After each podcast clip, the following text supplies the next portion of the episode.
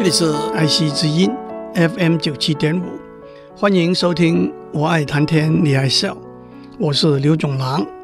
Bitcoin 是一个建立在网络上的货币制度。Bitcoin 可以经由网络从一个账户转到另外一个账户，并且达到保密和可靠的目的。但是如果 Bitcoin 只是在网络上的账户中间转来转去，就像四个人打麻将，筹码在牌桌上转来转去而已。Bitcoin 这个货币系统必须和外界有一个接口，这个接口的功能就是把 Bitcoin 换成目前货币市场上流通的法定货币，包括美元、日币、台币等等，和把 Bitcoin 直接换成商品，例如用 Bitcoin 买披萨、房子等等。二零一四年三月，有人用八百多个 Bitcoin 在印尼的巴厘岛买了一户价值五十万美金全新的别墅。这就是经济、社会甚至政治的面向了。自从一九五零年代初期电脑的发明开始，电脑演算的速度不断增加，电脑也因此可以用来解决许多庞大复杂的计算问题，包括天文观察、气象预报、基因分析、建筑设计、资料搜索、下棋、制作动画等等。在计算机科学里头，一个最重要也是最基本的问题是：有什么事情电脑是不能做的？有人马上会说，电脑不会生小孩。但是站在严谨的数学观点来说，虽然我们今天没有会生小孩的电脑，但是也没有证明未来的电脑不会生小孩。而且，即使在今天，我们已经可以想象到一个机器人复制和自己一样的机器人的可能。但是有些事情，我们的确可以严谨的证明。不但是今天的电脑不可能做，任何按照今天的电脑的模式建造的电脑也不可能做。我这样一讲，您当然马上问：有什么事情是那么困难？一个容易了解的例子是，写过电脑程式的听众都记得，当您把程式写好，加上程式要用的数据，交给电脑执行，电脑或者会跑一段时间就停下来，或者会进入一个无穷的循环，永远不会停下来。那么我们问：我们可以不可以写一个程式，用来检查任何一个程式和它所用的数据，然后告诉我们，当电脑执行这个程式的时候，电脑迟早会停下来呢，还是会进入一个无穷的循环？答案是我们无法。写出这样的一个程式，换句话说，这是一件电脑做不到的事情。怎样证明呢？我就不在这里讲了。既然我们已经一分为二的说，有些工作是电脑能够做的，有些工作是电脑不可能做的，或者用比较技术性的口吻说，有些题目是电脑能够解的，有些题目是电脑不能解的。那就让我们集中在电脑能够解的题目上面吧。接下来，我们又可以把电脑能够解的题目一分为二，有些是电脑可以在合理的时间内解的题目，有些是电脑需要不合理的那么多的时间才能够解的题目。合理和不合理的观念需要一个严谨的数学定义，我就不在这里讲了。这样我们说，几秒钟到一两小时到一两天算是合理，一年或者十年、一百年以上就是不合理吧？讲到这里，我们得注意一个重要的细节：一道题目可以用不同的算法来解答，不同的算法有不同的运算速度。因此，当我们说一道电脑可以在合理的时间内解答的题目，就是说这道题目有一个可以在合理的时间内完成的解答的算法。当我们说一道电脑需要不合理的那么多的时间来解的题目，就是说我们可以证明任何解答这道题的算法都需要不合理那么多的时间。可是这中间还有第三个可能，有许多题目，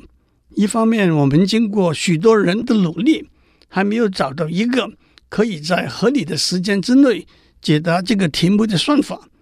可是，同时又无法证明任何解答这道题的算法都需要不合理的那么多的时间。让我讲一个例子：要把几件行李装在一个箱子里，这些行李的长度分别是二、三、五、七、十，箱子的长度是十四。请问，我们可以选若干件行李，它们的长度加起来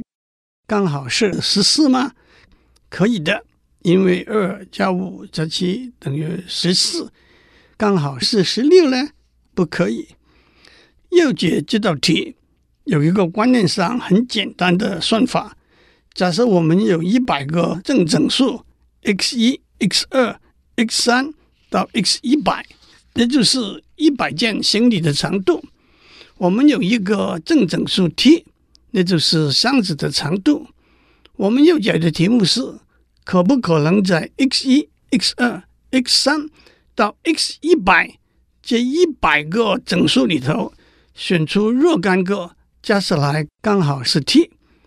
那很简单，我们只要把所有可能的组合一个一个找出来，看看其中有没有一个组合加起来刚好是 t。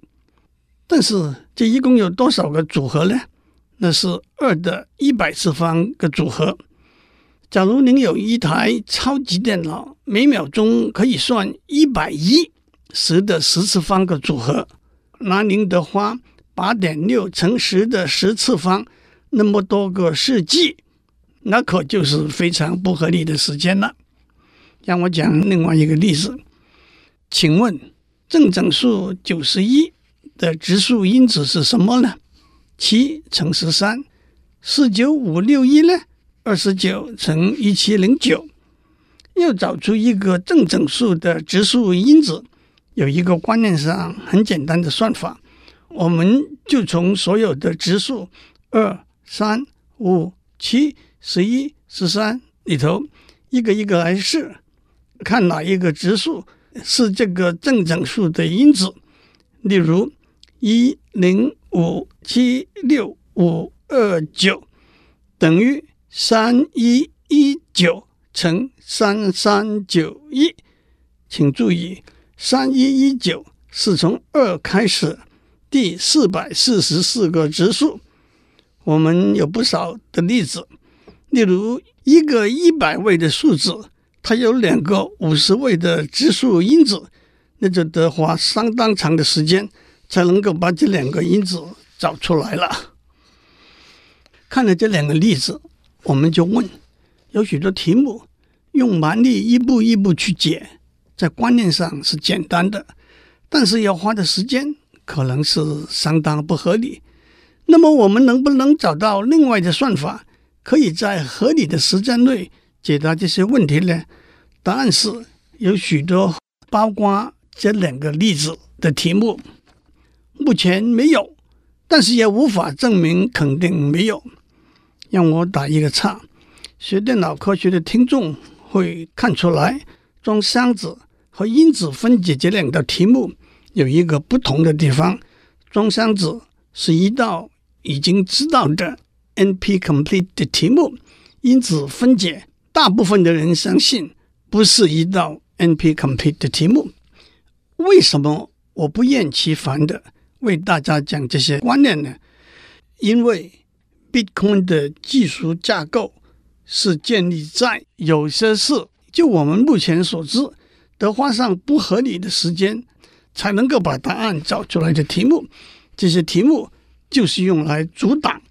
不合法使用者骇客入侵和破坏的行为。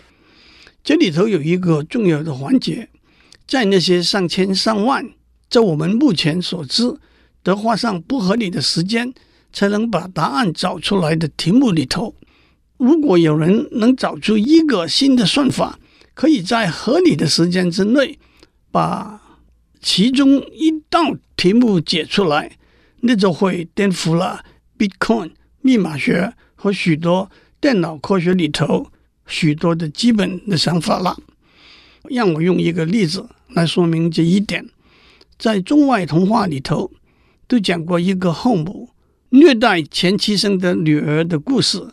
后母把芝麻和绿豆混合起来，放在盘子里头，要女儿把芝麻和绿豆分开来，才准许他去参加皇宫的一个舞会。这似乎是一个需要不合理那么多的时间，把一粒一粒的芝麻和绿豆分开来才能够完成的工作。可是，或者请树上的小鸟帮忙，或者用一个筛子，都可以轻而易举地解决这个问题。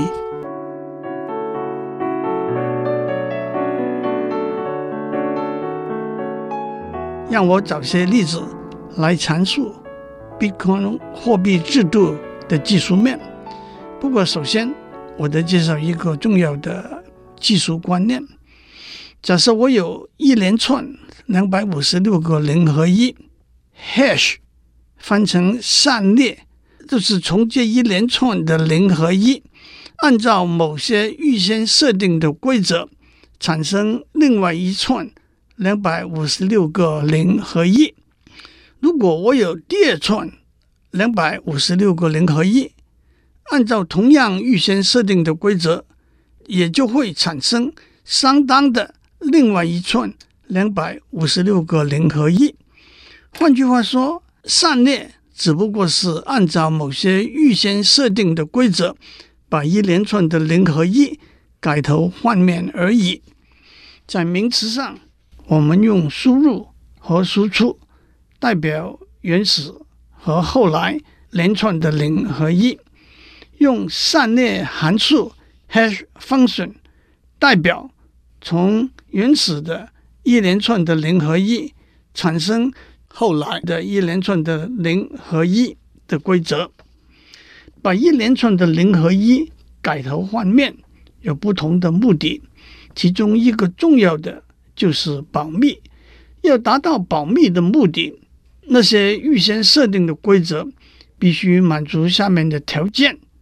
因此也叫做保密上列函数。Cryptographic hash function，第一，同样的输入必须产生同样的输出；第二，不同的输入必须产生不同的输出；第三，从已知的输出倒过来找原来的输入，需要花不合理的那么多的时间。换句话说，唯一的做法就是尝试每一个可能的输入。看哪一个会产生已知的输出，但是请记得，一共有二的二百五十六次方那么多个可能的输入。让我们看一个现实生活的例子。大家都知道，美国生产的饮品可口可乐有一个秘密的处方。我们可以想象，按照这个处方的成分，经过保密散列。输出的就是全世界每一个角落都买得到的可口可乐了。可是没有人能够从市场上买到的可口可乐倒过来把原来的处方找出来。让我们看两个应用保密散列的例子。第一个例子是电脑系统里头的密码 password 的保密，譬如说。我在清华大学的电脑系统里头的 password 是 H A P P Y 三三九九，这个 password 自然会被存放在电脑系统的档案里头。如果有骇客侵入，打开这个档案，他就会知道我的 password 了。但是如果存在档案里头的不是 H A P P Y，三三九九，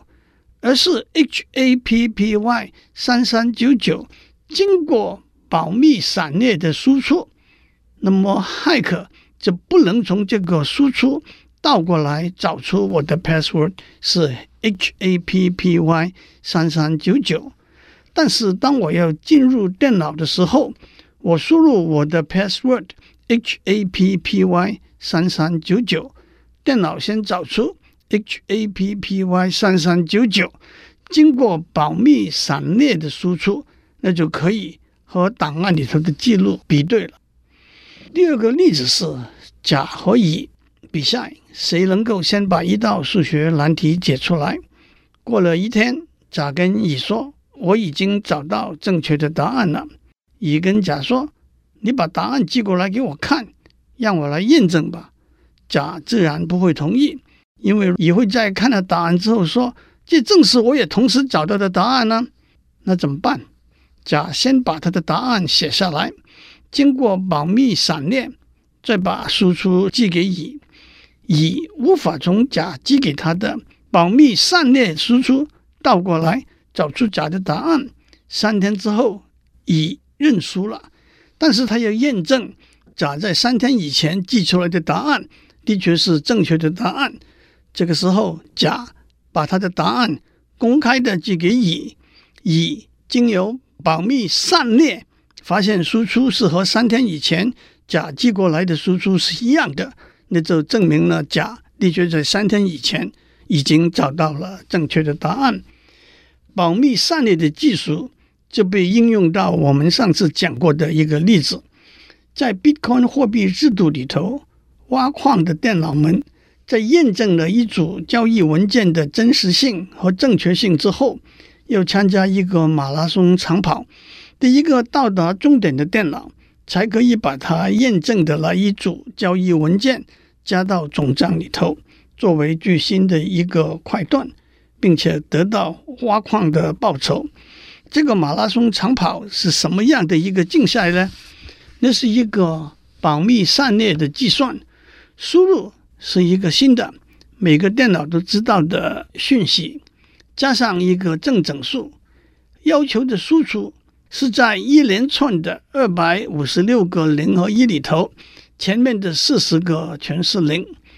马拉松竞赛就是要找到一个正整数，加在新的已知的讯息上，经过保密闪列输出，的确是一连串的零和一。其中前面的四十个是零，要把这个正整数找出来，只要下苦功，把一个一个整数来试。但是当一台电脑把这个正整数找出来之后，他就把这个正整数广播出来，让大家验证他的确是马拉松竞赛的胜利者。第二个例子是在 Bitcoin 货币系统里头，当甲发出一个交易文件。说要把三个 Bitcoin 转入乙的账户的时候，这个文件有两部分，一部分就是要把三个 Bitcoin 转账的讯息，另一部分是甲的数位签名。当然，这个数位签名必须来自只有甲知道的他自己的私人钥匙。所以在甲送出的交易文件里头有两部分：第一，转账的讯息。第二，把转账的讯息输入到系统选定的保密闪列，再把保密闪列的输出用甲的私人钥匙编成密码，也就是甲的数位签名。当验证的人收到甲送出的交易文件的时候，一，他把转账的讯息经过系统选定的保密闪列把输出找出来；二，把甲的数位签名用甲的公开钥匙解码，结果就是转账的讯息经过保密闪列的输出。如果一和二的结果是一致的话，那么这份文件的真实性是无疑的了。Bitcoin 的技术层面也讲得差不多了。最后，让我简单的讲一下 Bitcoin 作为一个电子货币制度的其他面向，首先，一个没有储备，也没有政府在背后支撑的货币，完全是建立在使用者的信心上面，因此整个货币制度的正确性和安全性是最最重要的。如果这其中有任何漏洞，就可能导致整个货币制度的崩溃。其次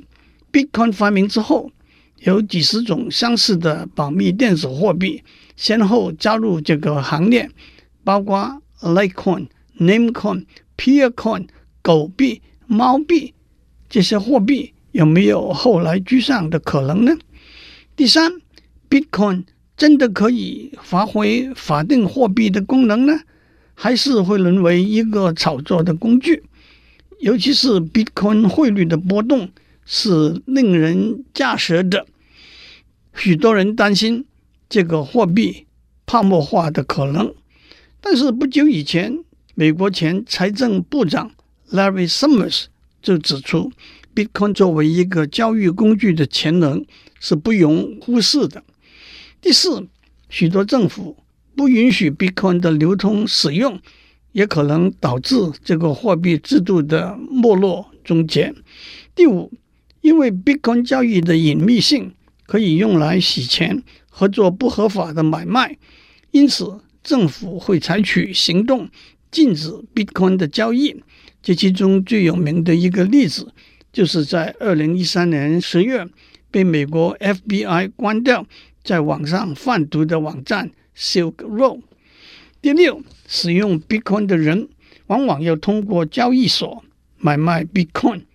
二零一四年二月。位于东京的一个 Bitcoin 交易所 Mon Gox，它曾经是全世界最大的 Bitcoin 交易所，宣布破产，因为他们的电脑系统被侵入，丢掉了顾客七十五万个 Bitcoin，加上自己的十万个 Bitcoin，按照当时的汇率，大约是五亿美元。我们就讲到这里，祝您有个平安的一天。我们下周再见。